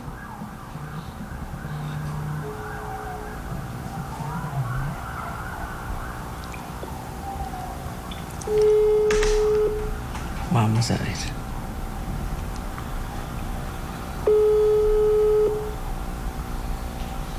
Bueno, nos contesta. Doña Angie, vamos a ver, intentemos entonces conversar con nuestro siguiente invitado que es el doctor que nos va a hablar del gusano barrenador. Intentemos conversar con él, ya yo mandé el teléfono y mandé la foto, porque el doctor que venía a la oficina para conectarse y poder conversar quedó en la manifestación esta que se está haciendo aquí cerca de la radio, entonces quedó ahí y no puede moverse, entonces le dije, lo vamos a hacer por teléfono, mándeme una foto y de una vez podemos estar con usted. Entonces, a ver, Angie, eh, Jocelyn, por favor, si podemos tener conectado al señor con todo y la foto, entonces comienzo con ese tema, mientras que damos chance a que eh, Angie Krushank eh, defensora de los habitantes tenga mejor señal. Si ya lo tengo, vamos de una vez a este tema. ¿De qué les estoy hablando? Aquí les voy a contar. Se confirma el primer caso de gusano barrenador en Costa Rica. ¿De qué se trata? ¿Qué animal lo transmite? ¿Por qué yo tengo que conocer de eso? Es algo muy serio, es grave. ¿Qué pasa? ¿Qué es el gusano barrenador? ¿Y cuán peligroso puede ser? El doctor Alex Gandhi es el jefe del Departamento de Epidemiología del SENASA y él, que es el Servicio Nacional de Salud Animal.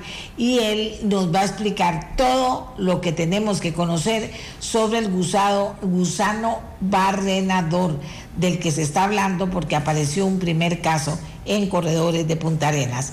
Doctor Sandy, muchas gracias. Buenos días. Adelante. Muy buenos días. Eh, sí, les comento que hemos detectado un caso eh, de gusano barrenador. Es una forma de llamarle, es una parasitosis externa. Mm, recordarán tal vez eh, muchos años atrás, eh, antes de los 2000, era muy frecuente en Costa Rica tener una cuestión que le llamábamos las gusaneras. Ok, esa, hay muchas miasis o gusaneras que afectan a los animales, inclusive a las personas.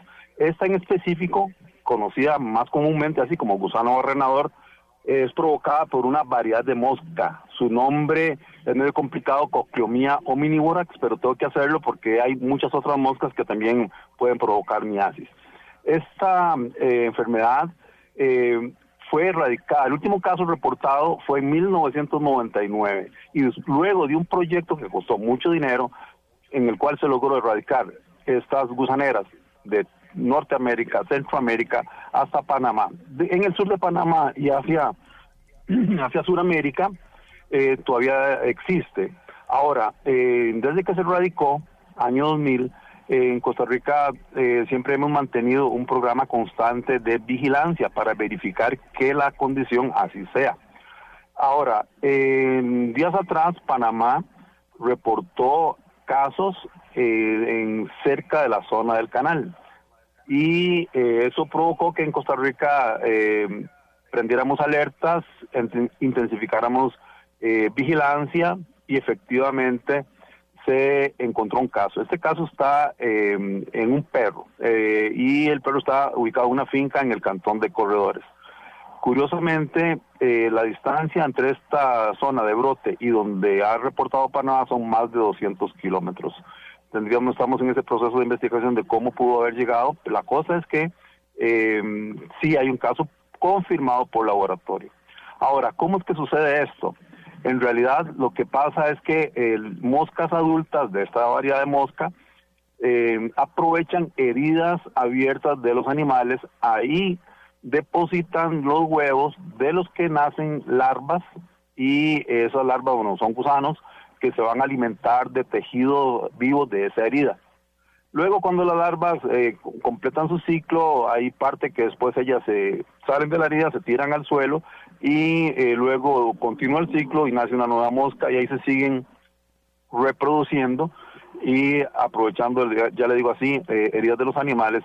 también es importante tener muy presente que este tipo de miasis o gusanera puede afectar a las personas. También hemos estado en contacto con eh, Ministerio de Salud y Caja, les hemos puesto conocimiento de la situación para que también eh, lo tengan presente y nos reporten casos eh, que se puedan presentar en personas. Eh, ahorita, em, como respuesta del SENASA al brote, estamos haciendo despliegues de personal en, campo, se hace vigilancia a nivel nacional, porque esto puede ocurrir en cualquier parte, pero con énfasis en la zona sur, en, en acerca de la, del, del sitio donde tuvimos el caso se visitan las fincas, se reparte eh, material eh, divulgativo, informativo sobre mm, qué es esta parasitosis eh, y también en el material que se distribuye se anotan números de teléfono para que mm, las personas reporten casos cuando los vean. Así es lo que estamos actuando, vuelvo y repito, es una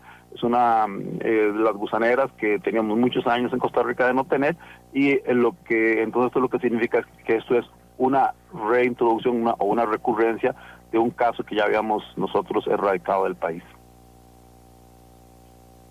Ahora, eh, veamos a ver los peligros, no solo para los animales, sino para las personas.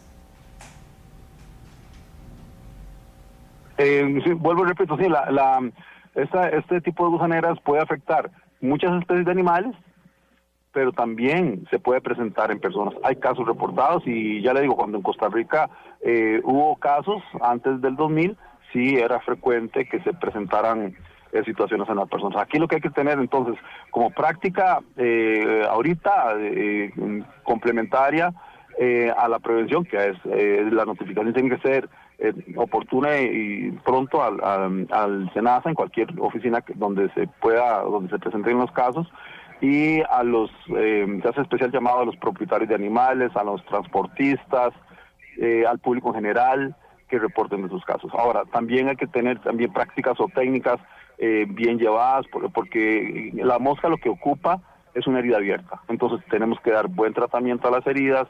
En el caso de los de los eh, animalitos pequeños, los terneros en particular, eh, hay que curar bien los ombligos. Eh, ah, en, en, esas oportunidades que aquí hubo mucho, con mucha frecuencia gusaneras, uno de los sitios predilectos para la mosca eran los ombligos de los de los terneros. Cuando hay prácticas también en, en, finca como los descornes y cosas así, también o marcado del ganado con fuego, que eso provocaría también era eh, frecuente tener gusaneras. Todo ese tipo de situaciones tenemos también que tenerlo presente para prevenir la ocurrencia de los casos. Pero sobre todo, sobre todo, en este momento, em, para abordar adecuadamente el caso y volver a erradicar esta enfermedad, en este momento solo hemos encontrado un caso. Necesitamos la ayuda para em, reportar eh, nuevas ocurrencias. Dígame una cosa, ¿comunicarse con el SENASA es fácil o es difícil? Eh, nosotros tenemos, bueno, eh, oficinas del ministerio a lo largo de todo el país. Entonces, lo más práctico, lo más práctico es eh, acercarse, si hay un caso de, de, de gusanera que reportar, eh, en cualquier oficina del ministerio a lo largo del país. ahí pueden presentarse y, hacer la denuncia. Nosotros tenemos personal distribuido a nivel nacional. Ok, eso la gente como hace, busca en internet el número de teléfono, cuál es la forma que tiene para comunicarlo. Y aquí un montón de gente me está preguntando que qué pasa con las personas, o sea que todavía no les, les queda claro qué pasa en una persona. Igual tiene que tener una herida abierta, qué lugares tiene que tener más cuidado, que no les queda claro y cuál sería el daño que le termina causando a la persona. Bien, en, en el caso de personas y animales, cuando hay infestación, eh, por, por el gusano barrenador, eh, sí hay eh, efectos en retardo de la cicatrización de esa herida. Siempre hay que mantener las heridas como cualquier herida bien tratada, bien curada. En, en el caso de los animales, eh, que es donde es más frecuente el problema, puede ocurrir retardos en el crecimiento, eh, enflaquecimiento de los animales, pérdida de rendimiento productivo. Claro que sí hay afectación eh, en, animales y, en las personas. Yo creo que las personas con este tipo de, situación también lo, correcto es que buscasen eh, ayuda médica, como, como mejor les, les quede, para que se los traten como se debe y también para que tomen nota y reporte del caso. Y nosotros en ese momento no hemos centralizado, perdón, un número de teléfono eh, porque es, eh, eh, no queremos manejarlo en forma centralizada a nivel aquí institucional, sino que en, en la zona, de hecho así fue como nos, nos llegó el reporte al, a nuestro personal de la oficina de corredores. Igualmente puede pasar en, en cualquier zona del país, entonces lo más práctico es acercarse a las oficinas del Ministerio de Agricultura o de SENASA que, les quede más cómodo. Ahora, eh, ¿en, en dónde en, hay lugares en particular en los que hay que tener mayor atención? Eh, en este caso, el reporte que nos vino y donde se han estado dando más casos es en Panamá. Entonces, especial atención, frontera sur, especial atención. Pero eh, tengo que advertir que em, la probabilidad mayor de encontrar casos es cerca de donde ya encontramos el primero. No significa que sea el único sitio, siempre hay que estar eh, atentos. ¿Por qué? Eh, hoy día los, los medios de comunicación son muy ágiles. Alguien puede traer un animal de la frontera a cualquier parte del país en cuestión de horas, en un camión, un perro inclusive, o cualquier otro animal susceptible, entonces puede ser, y estamos tratando eh, parte de las recomendaciones y justo eh, una de las prácticas eh, de prevención que nosotros aplicamos y de contención del brote son medidas cuarentenarias. Cuando detectamos un caso, eh, ese establecimiento se le eh, pide o se le ordena no movilizar animales y también de la zona afectada para acá, parte de los, del, seguimiento que se hace es, o de las medidas es evitar el traslado de animales. Hay otra cuestión que también estamos haciendo, que es en el tema de las importaciones, eh, medidas cuarentenarias. Eh, al, al, al, final de cuentas hay un comercio activo entre, los países. Lo que sí ponemos en nuestros requisitos de importaciones, porque eso se sigue dando, es que los animales sean muy bien inspeccionados por la autoridad del país exportador e igual suerte corren cuando arriban acá. Entonces, ya sea mascotas o demás, eh, que pasan por frontera, se hacen una minuciosa inspección para verificar que los animales ni traigan heridas y muchísimo menos eh, indicios de que tengan gusaneras. Por así es como lo estamos abordando. Hay una cuestión que sí estamos insistiendo mucho y estamos programando eh, actividades de divulgación y capacitación para dar a conocer eh, a la gente el, cómo las gusaneras son eh, relativamente fáciles de, de ver, eh, pero siempre hay algunas que no, no son tan así, dependiendo del sitio del cuerpo donde se presente, pero sí, eh, parte de nuestra tarea es eh, divulgar educación sanitaria, es requisito fundamental para evitar que este, esta situación se propague.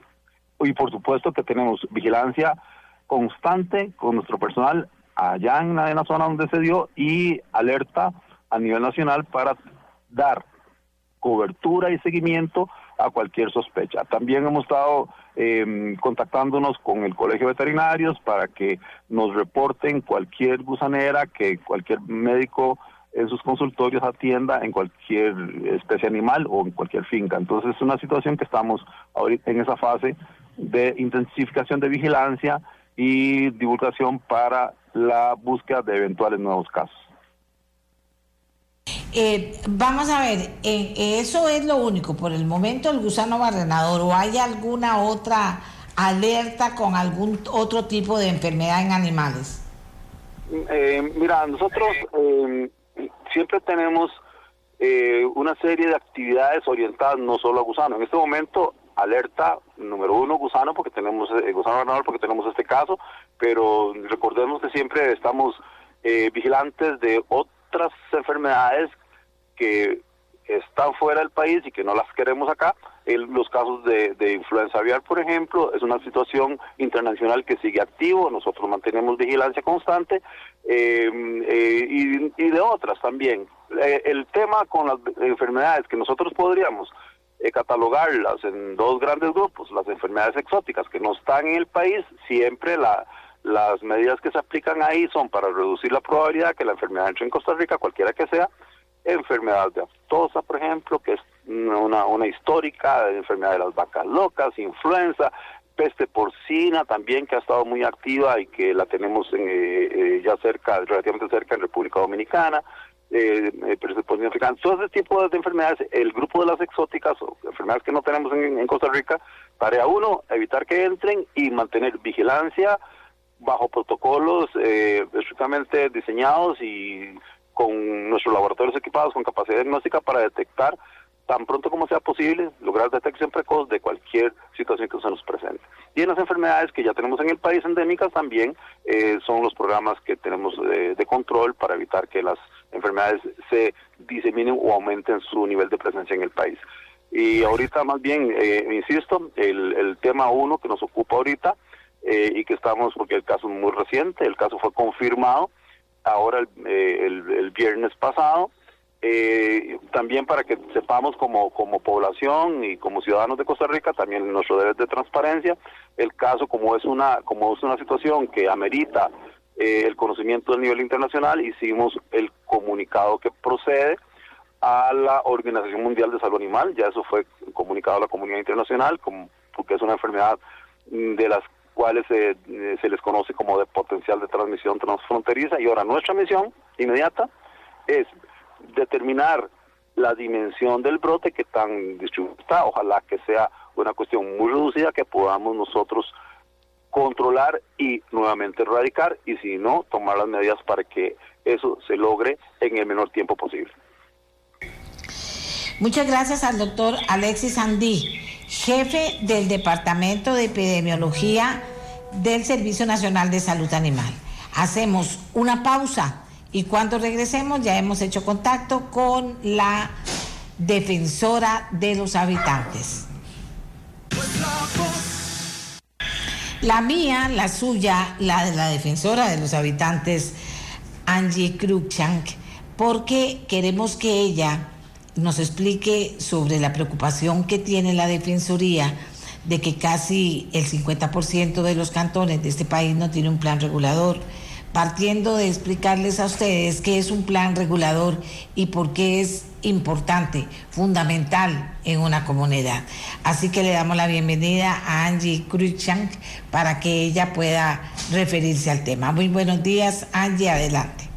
Muchísimas gracias, doña Amelia. Un gusto estar nuevamente con usted y con sus radioescuchas y las disculpas del caso por, por el atraso, pero bueno, a veces cuando estamos eh, camino a, eh, en las giras y camino a recorrer las comunidades, esto pasa, ¿no?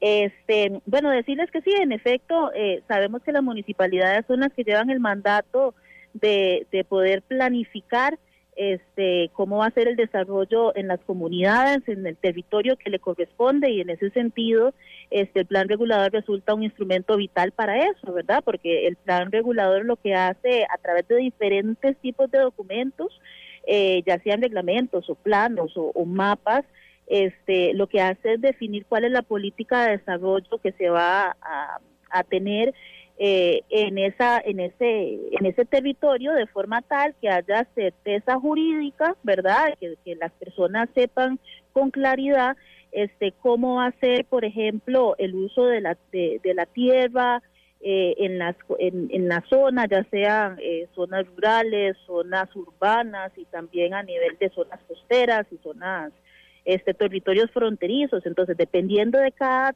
zona eh, entonces vienen requisitos específicos y eso permite, doña Amelia, que, cada persona, ya sean los habitantes de, las comunidades o las personas que utilizan este, los cantones, ya sea para efectos de trabajo, de estudio, incluso de turismo, tengan claridad a lo que van.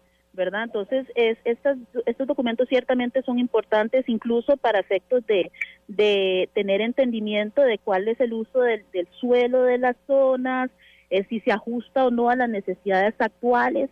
eh, y, conciliar sobre todo, doña Amelia, en materia de desarrollo los requerimientos, por ejemplo, en materia de infraestructura, de vivienda, de comercio, de industria, y, creo que podemos ver este, un poco esto reflejado en algunas discusiones que se han dado a nivel nacional por ejemplo, de, en dónde se ubican o dónde se, dónde se, se, construyen o dónde se pueden comprar territorios en diferentes cantones para construir hospitales, ¿verdad? Si la zona es la correcta o no, o, también este eh, el establecimiento de zonas especiales de protección eh, ambiental, ese tipo de discusiones que están en este momento en la en la mesa tiene necesariamente un fundamento en los planes reguladores. Y por eso eh, es importante que, es, que hay un 50% de las municipalidades que no tienen ese instrumento en este momento y también de las que sí lo tienen, eh, pues casi que eh, un número significativo están están ya desactualizadas, este, son planes reguladores que se hicieron antes del 2000, o sea, estamos hablando de casi 23 eh, años de desactualización, hay algunas que ni siquiera cubren la, la el territorio total del cantón, sino que se enfocan en el distrito central y no, no prevén una distribución o un desarrollo del resto de los distritos.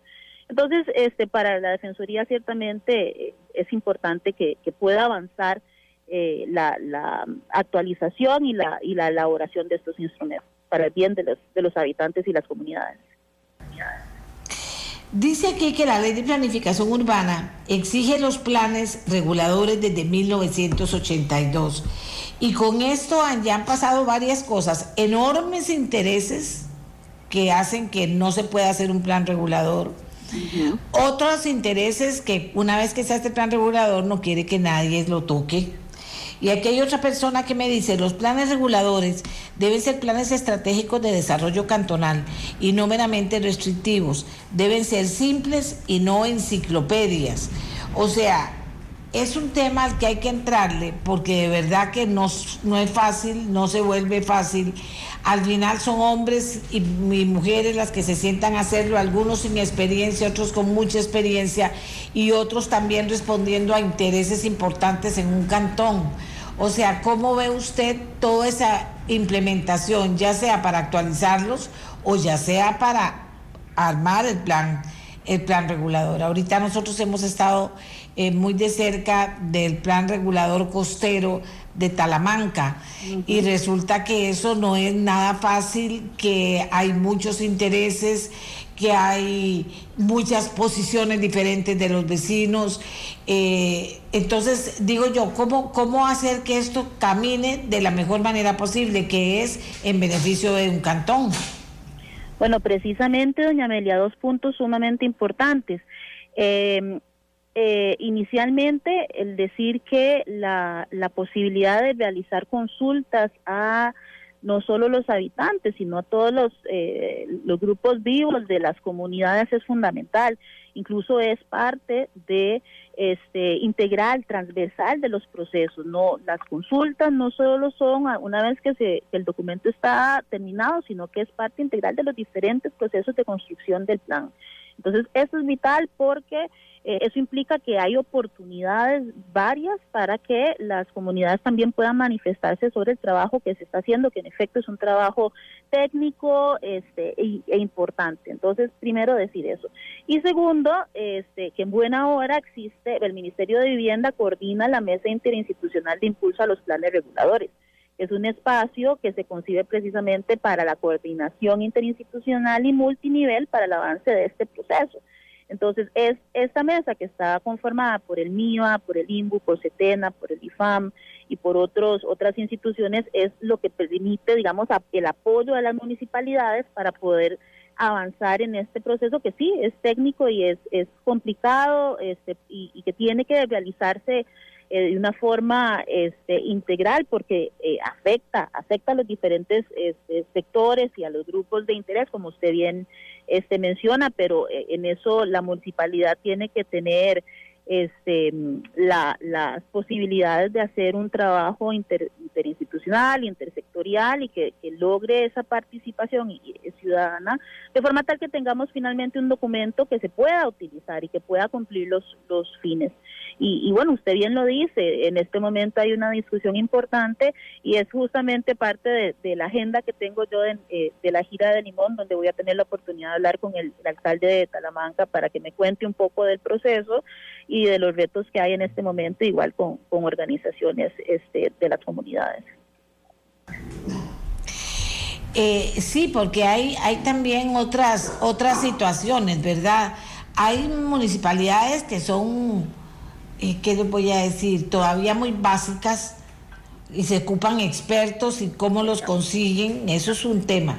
Otro tema, hay municipalidades muy cuestionadas hay alcaldes muy cuestionados, entonces también que les preocupa, bueno, finalmente cómo se va a mover ese plan regulador. Y hay otro problema más grave aún, de que los interesados son los que llegan finalmente a dar una posición una opinión y a determinar qué va a pasar. Y la gran comunidad no se mueve o porque no sabe o porque no entiende porque ese es otro problema que hay. Hay comunidades, repito, muy básicas y hay otras no tan básicas, pero que las comunidades no se mueven en, ninguna de las dos. Sí, ahí, ahí doña Amelia, precisamente eh, es tan importante, digamos, el, el, involucramiento de las comunidades, ese ejercicio democrático, este, la, la, la, el establecimiento de esos mecanismos, ¿verdad?, de, de participación ciudadana y, y aquí hay que decirlo, media muchísimo el derecho a la información, ¿verdad? Que tienen las personas, eh, que los, los procesos sean abiertos, que sean este, transparentes eh, y que y sobre todo que en efecto se pueda garantizar el derecho de las comunidades de participar en los procesos, que es un, es un, son etapas obligatorias, ¿no? Y este y sí creo que es fundamental que esto se logre, porque si recordamos que al final del día esto impacta, por ejemplo, en la generación de empleo, porque, eh, por ejemplo, la, la capacidad de generar seguridad jurídica a través de estos instrumentos se le permite a los empresarios que van a invertir en las comunidades y en las zonas este poder saber a lo que van, tener las reglas claras y eso necesariamente este impacta en la generación de fuentes de empleo, pero también a la, la posibilidad de que los mismos este, habitantes puedan generar sus emprendimientos en temas de turismo, y el local, comunitario y demás. Entonces sí, eh, eh, son muchos los, los, los factores que, que, entran en juego porque son eh, las posibilidades de generar este, mucha inversión en las, en las comunidades y por eso esta defensoría insiste en la necesidad de que los procesos se puedan adelantar y que podamos, eh, nosotros también vamos a darle seguimiento al proceso de, la mesa eh, de, la, de, forma tal que veamos el avance a nivel de las comunidades y también decir, eh, entiendo que hay algunos algunos esfuerzos para buscar este financiamiento para que precisamente apoyar a las municipalidades que no tienen los recursos y que no tienen las capacidades instaladas para que puedan hacer ese trabajo eh, y finalmente eh, eh, empezar ese proceso de, elaboración de los planes o de actualización, porque insisto, no es solo los que no tienen, las 41 municipalidades que no lo tienen en este momento, sino que las que lo tienen y están sumamente desfasados. entiendo que en este momento existen 99 este, planes en, costeros.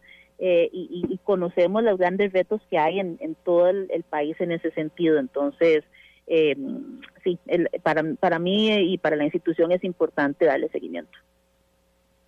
No, es que tenemos muchos problemas, Angie. Uno es, pues, los intereses muy particulares, sobre todo en los costeros, pero en todos, muy particulares.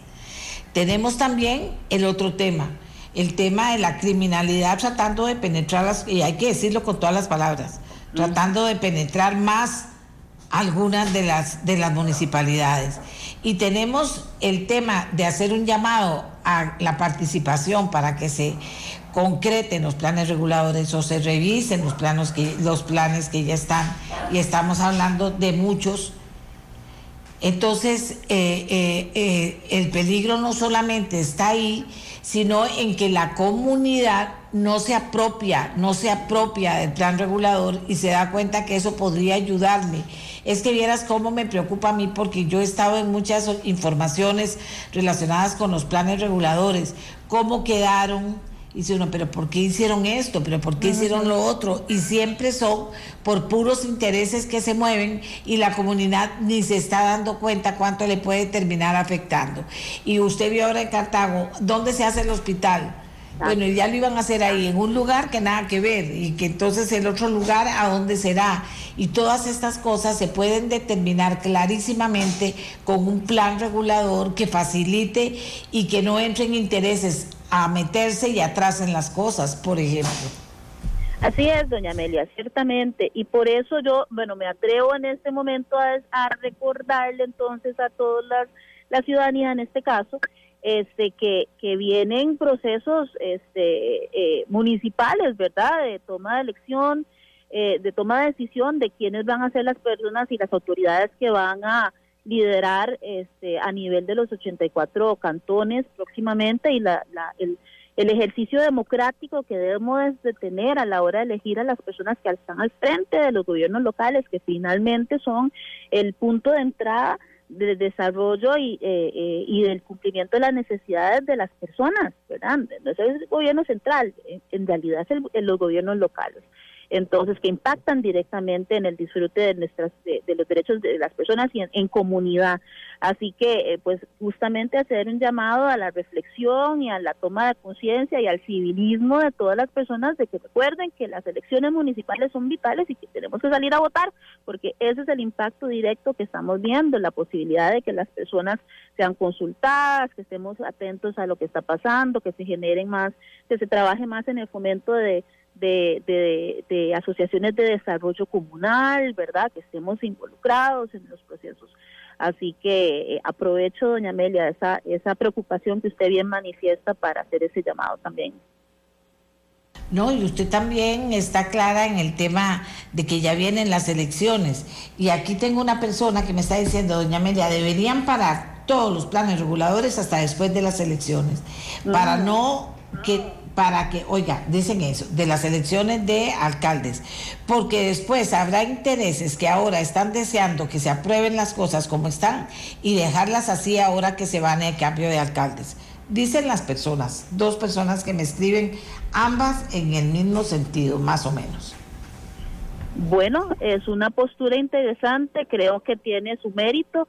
Eh, los procesos eh, administrativos no pueden, digamos, detenerse en sí por temas políticos, pero sí es interesante la posibilidad que eh, en un recambio eh, de liderazgo político eh, el nuevo jerarca o la nueva la nueva jerarca hablando de la promoción de esa paridad este al nivel de, de, de, las alcaldías también este que pueda tomar decisiones finalmente y impregnar un poco su visión gerencial en, en lo que se está haciendo eh, así que, bueno, yo misma eh, eh, fue la posición, ¿verdad?, cuando entré a la Defensoría en cuanto a, una modificación a la ley orgánica de la institución, que era importante que la nueva jerarca pudiera tomar parte de esa discusión. Así que, en ese mismo sentido, este, me parece que es una, es una propuesta muy interesante y válida. Sí, me parece válida, a mí también me parece muy interesante y válida, porque imagínate que después dejen una torta ahí y que no. Pero, pero sí es muy difícil porque las comunidades cada vez están menos participativas y siempre participan los mismos de siempre, entonces siempre pasa lo mismo y no cambian las cosas como deberían cambiar. En casi todos los lugares del país deberían cambiar y algunas que están tienen que ser revisadas, como bien dice la defensora y le preocupa a la defensora. ¿Qué otra cosa le preocupa a la defensora? ¿Qué anda haciendo el limón hoy? Bueno, este, en realidad son varios días que voy a estar en la provincia porque eh, hay varios temas que están relacionados con, con esta incidencia que ha recibido, que hemos recibido en la institución, este temas de operaciones al hospital del doctor Bonifacio, por supuesto, que vamos a tener la oportunidad de visitar este a la gerencia médica y también recorrer el terreno donde se estaría construyendo el nuevo hospital. Eh, ver temas relacionados con, con medicamentos y, digamos el funcionamiento del Centro de Atención Integral Sandoval, eh, hablar con el, el, tener la oportunidad de hablar con el alcalde de Limón, el alcalde de Talamanca, como decía, y sobre todo importante la oportunidad de conversar con este, representantes de organizaciones de la sociedad civil eh, sobre temas como declaratorias de zonas este, especiales de protección ambiental. Eh, y, algunos otros temas relacionados con tenencia de, de tierras y demás. Entonces, sí, doña Amelia, eh, bueno, también voy a, tener la oportunidad de hablar con, los representantes de Limas y interesantísimo, eh, me voy a reunir con el, nuevo director de la Universidad de Costa Rica, de la sede de Caribe, este, para conversar sobre algunos temas eh, y algunas decisiones importantes que han tomado, como recientemente este, decidieron devolver la carrera de este, estudios marítimos a la, a la sede de, de Limón, que es una decisión fundamental este, y que yo personalmente aplaudo. Eh, y también nos comentaban que tienen la intención de apoyar al IPODER y a la, municipalidad, eh, eh, el grupo este de, deportes, para, para promover otra vez el, deporte y los espacios este, recreativos en, en, la provincia, entendiendo que la provincia de Limón y particularmente Cantón Central es cuna ¿verdad?, de, deportistas a nivel país, entonces tenemos que trabajar en ese sentido. Y hace unos días tuve la oportunidad de conversar con el ministro de Deporte en ese sentido también, entonces vamos a conversar un poco con las diferentes instituciones de la, de la provincia en ese sentido. Muy importante, esto de devolver la carrera efectivamente fue extraordinario. Qué dicha que lo hicieron, porque fue una vergüenza que luego lo hubieran quitado. Pero, pero Limón está tan necesitado en tantas, en tantas cosas que dice uno, ¿por dónde empiezo? Ahí también está eh, Susi Gómez, la, la señora de Jabdeva, que es muy diligente, esa señora, muy diligente y, involucrada en muchos proyectos importantes para promover empleo en la zona. Pero Limón tiene tantas maravillas, de maravillas, de maravillas, y una gente tan linda que dice uno, hay que provocar, provocar cosas, que se hagan cosas y que queden bien hechas. Ya de todas formas, Limón eh, aporta colorido, aporta nueva cultura, cosas ricas, diferentes. Eh, pero también está ayuna de, de, de, empleo, ¿verdad? Entonces digo yo que, que todos los esfuerzos que se hacen por volver los ojos a Limón, pues son importantes. Ahora Seguridad Pública está también implementando eh, en unión con el OIJ muchos operativos para ver cómo ayudan. O sea que es una zona en la que hay mucho que hacer, pero que dicha que va a estar usted conversando con tanta gente. Sí, doña Amelia, en, materia de seguridad pública precisamente entendemos que toda la parte preventiva, el trabajo de prevención de, de, la violencia es importantísimo y por eso este aporte del ICODER y de la, de, la, Universidad de Costa Rica es importante en la zona y también este nada más mencionar que me iba a reunir eh, con doña Susi, con la, la, presidenta ejecutiva de Jardeva, sin embargo como tenemos abierto un expediente este que está viendo un poco este tema del canon, ¿verdad?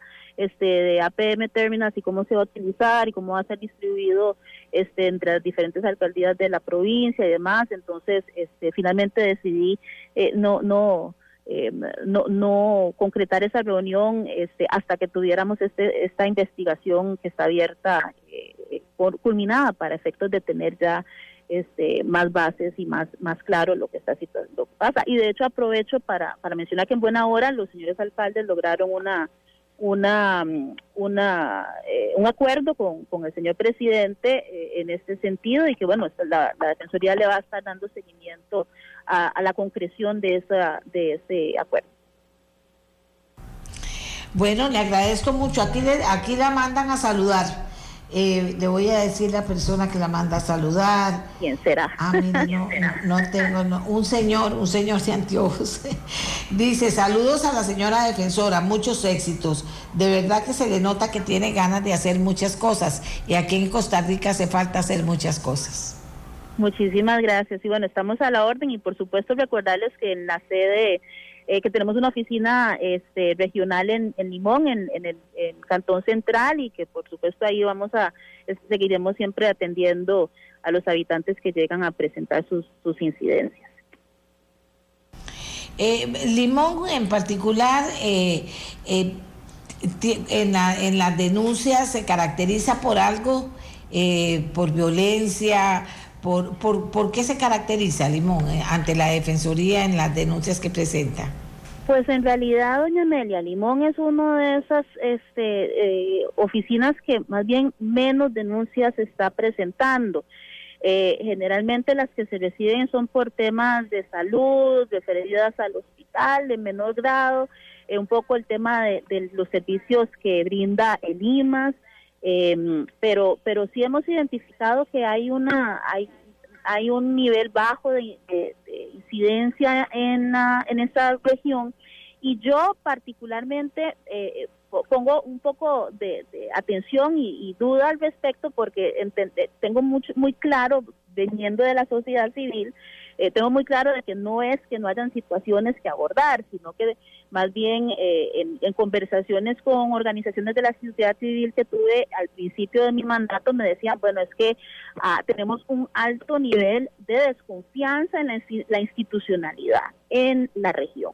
Entonces hay un trabajo importante que hay que hacer de acercamiento entre la institucionalidad y la sociedad civil, que en realidad vean que, que una vez que se presentan este, solicitudes de atención, pues que se les va a atender y se les va a resolver eh, y, que es importante que presenten denuncias, porque precisamente la institución está para eso, ¿verdad? Para, para coayudar en la, en la en que, en que se resuelvan las situaciones que afecten los derechos y los intereses de los habitantes. Entonces, hay un trabajo importante que hay que hacer en la zona, este, y, ahí yo siempre pongo de ejemplo a, a Pérez Celedón, ¿verdad? Que es más bien el que, el la zona donde más eh, registros de incidencias hay y por eso se está haciendo incluso un abordaje específico con, con el hospital este, Escalante Pradilla para poder atenderlos, ¿verdad? Entonces, eh, un poquito esa es, esa es la dinámica de esta gira de esta semana. También le deseamos muchos éxitos. Gracias a Angie Cruz Chan. Ella es la defensora de los habitantes, se fue para Limón varios días a atender una serie de prioridades que tiene ella allá en Limón, pero conversábamos a raíz del tema de eh, que el 50% de los cantones no tiene un plan regulador, de la importancia que tiene el plan regulador, de la importancia que tiene revisar el plan regulador. Calcule que, como les estaba informando, eh, los planes reguladores o la idea de un plan regulador está establecido desde 1982. La ley de planificación Vea lo que es Costa Rica. La ley de planificación urbana eh, los exige desde 1982, 92, 2002, 2012, 2022. Más de 40 años. ¿Qué te parece? Aquí todo es así la gente se duerme y, y, ¿cómo es? Camarón que se duerme se lo lleva a la corriente. ¿Por qué? Porque hay intereses y gente que viene y después despedaza una comunidad con planes reguladores que no son los correctos. ¿verdad? Que no son los correctos y se mueven un montón de intereses en eso. Y entonces al final no se logra el interés fundamental, que es hacer, se lo decía al principio, comunidades lindas, bien planificadas, edificaciones en los lugares que compete, residenciales en los lugares que compete, oficinas públicas en los lugares que compete, o sea, así, así debería ser. Y entonces tenemos, ah, bueno, zonas verdes, tenemos parques, tenemos zonas boscosas, o sea, tenemos todas cosas lindísimas que se pueden hacer para, a la hora de planificar una comunidad. Así es como se planifican las cosas y así es como se pueden hacer cosas mejores. Bueno, se nos ha acabado el tiempo, nos vamos a preparar el programa de mañana. Eh, fíjense que mañana tenemos varias cosas. Eh, que quiero recordarles, bueno, ustedes lo saben muy bien, porque ustedes están, muchos de, ustedes están eh, totalmente involucrados con sus hijos en determinados momentos de sus estudios. Hoy se presentan los resultados de las pruebas nacionales estandarizadas. Eh, también es algo interesante que pasó con esta prueba. Hoy se dan a conocer los resultados. Podemos hablar mañana de eso para valorar estos resultados, ¿les parece? Como siempre quedó a la orden, si usted tiene un tema, si le parece importante que lo toquemos, nosotros buscamos, nos informamos, investigamos y sin duda alguna, si es importante y tenemos con la documentación que lo respalda, traemos gente que nos hable en el programa de él para responder las inquietudes de las personas que nos escriben sobre el tema. De acuerdo, nos vamos. Hasta mañana. Los dejamos aquí en Radio Monumental, la radio de Costa Rica. Este programa fue una producción de Radio Monumental.